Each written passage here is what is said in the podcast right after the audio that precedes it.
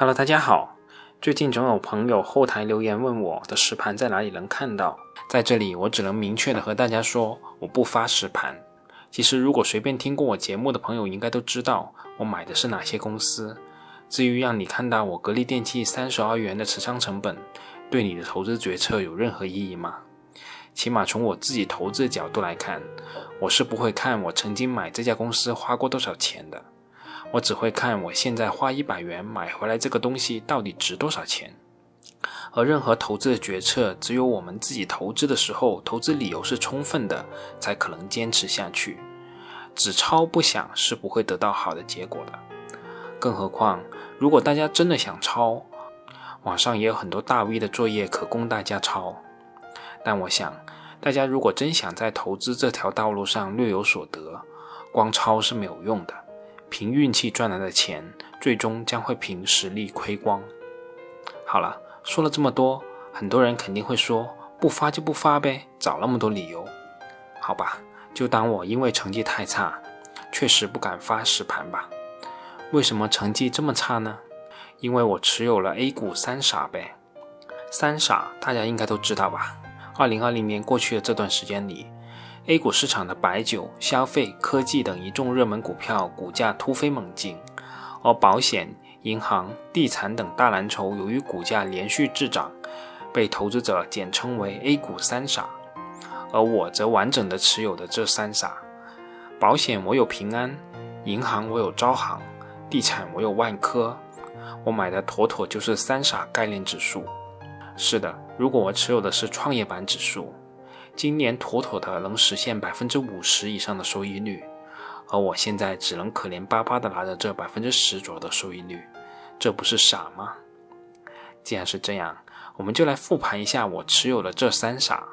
在二零二零年的这半年到底表现的怎么样？为什么就不涨了呢？我持有他们的逻辑还在吗？其实大家不看好这三个行业，当然各有各的理由。但最根本的还是认为这三个行业是传统产业，没有未来。科技、生物医药代表了未来，消费代表了确定性，而保险、银行和地产代表的是夕阳，终究会日落西山。而细化到具体的三傻，保险业是担忧利率下行条件下，利差损会侵蚀保险公司的利润。这一幕的确曾经发生在台湾的保险公司身上。银行业，大家担心的是政府推动的金融系统全年让利一点五万亿的政策，将会导致上市银行的利润大幅下跌。而地产更是早就从白银时代走进青铜时代了，这个我们就没必要多说了。而更为重要的是，这三者其实都是高财务杠杆的企业，在经济下行的周期里，所受的冲击自然会比消费等高确定性的公司要大得多。但事实真的是如此的悲观吗？这三个行业真的就如此的不堪吗？从行业的角度来看，起码在可见的将来，也就是五到十年时间里，我认为这三者都不可能是马车，他们都是真正的永续行业。银行作为我们这个社会的基础设施，暂时是没有看到什么被替代的可能性的。理科技再先进的公司。背后的资金融通和结算都仍需要依赖银行这个信用中介。至于所谓的去中心化的加密货币，现在暂时也没有发展出一种我认为是可持续的状态，就更别说替代传统货币了。而且这些去中心化的数字货币其实为恐怖主义、暗网等地下交易提供了天然的结算工具。在这些问题没有彻底解决之前，我暂时是看不到去中心化数字货币推广的可能性的。如果说是非去中心化的数字货币，那其实只是传统货币形态的转换，本质上仍然需要依赖传统银行从中充当结算中心的角色。只要这一点不变，银行业的生意基本上可以判断是永续的。而我们需要做的事，就是从中选出最优秀的银行，静待复利发挥威力吧。招商银行作为中国大陆最优秀的银行，这一点应该不会有太大的争议。下面我们就来简单的看一下招商银行这半年的一个表现。招商银行的半年报显示，今年上半年招商银行实现营业收入一千四百八十三点五三亿元，同比增长百分之七点二七，归属于母公司股东的净利润四百九十七点八八亿元，同比下降了百分之一点六三。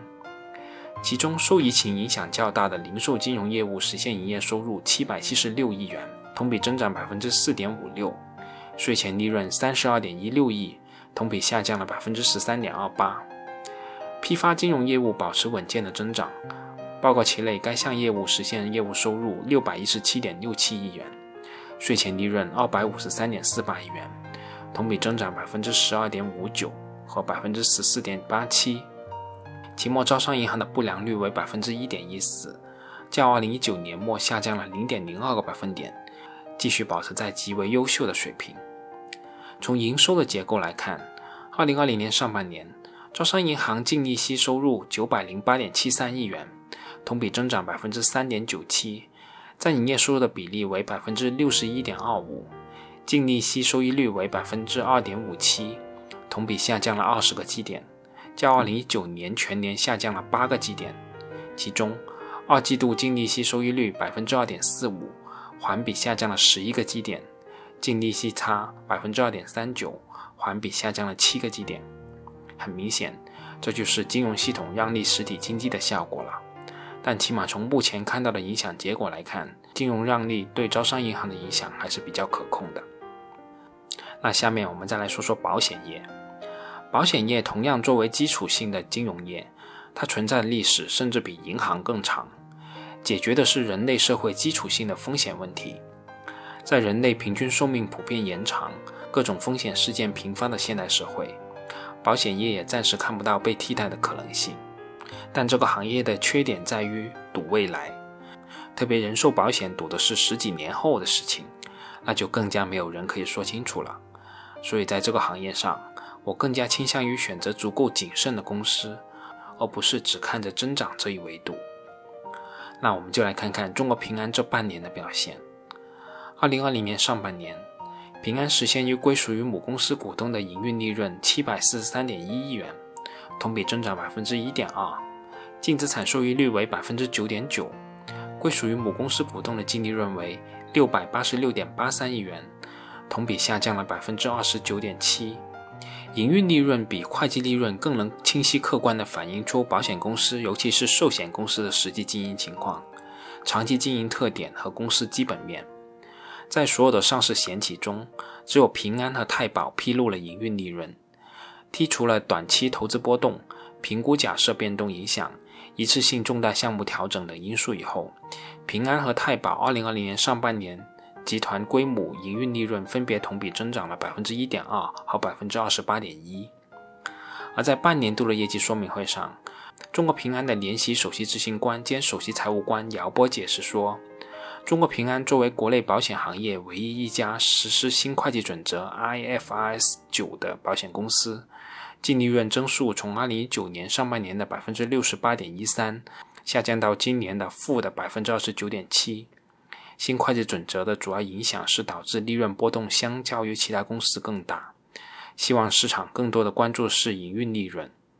二零二零年上半年，整个行业在财务利润上都会受到疫情的影响，营运利润更多的反映是公司中长期的经营趋势。此外，公司的分红也与营运相关，这对股东的回报也是相对更加稳定的。当然了，公司的管理层给了这样一个解释。但如果我们把平安上半年的数据与人寿、太保、新华保险等公司比较，会发现其实平安的表现几乎是所有大型险企里面最差的。这种差强人意表现在保费收入、投资收益等各个方面。我想，这是平安自身人员业务上的调整碰上疫情的因素，公司业绩出现调整也是正常的现象。我们现在需要观察的是。公司未来的经营是否真能如高管所言，明年能见到成效？好，最后我们来说说房地产业。我倒不是要考虑这个行业是否会消亡的问题，而是要考虑如果房地产市场出现变局，中国房地产业将经历一场怎么样的洗牌？而在这个过程中，我们买的公司是否能够活到最后？而如果这个时刻不出现，而是以时间换空间，这个行业会怎么样表现？我们买的公司是否能站到最后？起码从目前的角度来看，我相信万科是那个能站到最后的企业。万科二零二零年上半年实现营业收入一千四百六十三亿，同比上升了百分之五点零五，归属于上市公司股东的净利润一百二十五亿，同比上升了百分之五点六二。其实房地产企业的中报利润数据意义并不大，特别这是在二零二零年的上半年。我们重点还是说说万科的负债情况。为什么我们有信心万科能穿越房地产周期呢？万科二零二零年六月末的资产负债率为百分之八十三点八七，看起来还是挺高的。但如果我们细看一下万科的负债结构，应付账款和其他应付款加起来达到五千二百亿，再加上高达六千一百五十一亿的合同负债，这个合同负债基本上就等同于原来的预收账款了。一般而言，这些经营性的负债都算不上真正的负债，甚至部分的负债，例如合同负债，是越多越好。而万科真正的有息金融负债只有两千七百二十九亿，占总资产的比例仅为百分之十五左右，净负债率为百分之二十七。而万科自身持有的货币资金就高达一千九百四十三亿。万科的这种财务实力确实足以保证公司可以安然过冬。而万科在二零二零年上半年的利息支出仅有七十七点六亿，其中资本化利息三十七亿。利息资本化的比例不到百分之五十，而同行业的企业看上去业绩增长很快，但如果我们揭开盖子仔细看一看，有些负债的规模是万科的好几倍，融资的利率也比万科高，但把大部分的费用资本化了，每年资本化的利息高达三百亿以上，而他们的利润也才四百亿左右。如果他们像万科这样保守的处理利息资本化的话，他们报表上的利润就要马上大降百分之五十了，这种字面上的富贵，我们真的需要吗？说了上面这一堆，最终我还是认为，我今年百分之十左右的收益率，其实是我投资体系的必然结果。我并不觉得后悔，甚至如果这些时间可以再重来一遍的话，我的投资决策基本上也会差不多。没有一种投资方法可以应对所有的情况。也没有一种投资方法可以永远盈利。我相信我的企业可以存续，我相信他们能一直稳定的盈利，稳定的为我贡献现金流。而市场偏好并不在我的考虑范围之内，我也没有这个能力去跟上市场先生的偏好。好了，这次我们就先说这么多，我们下次再见吧。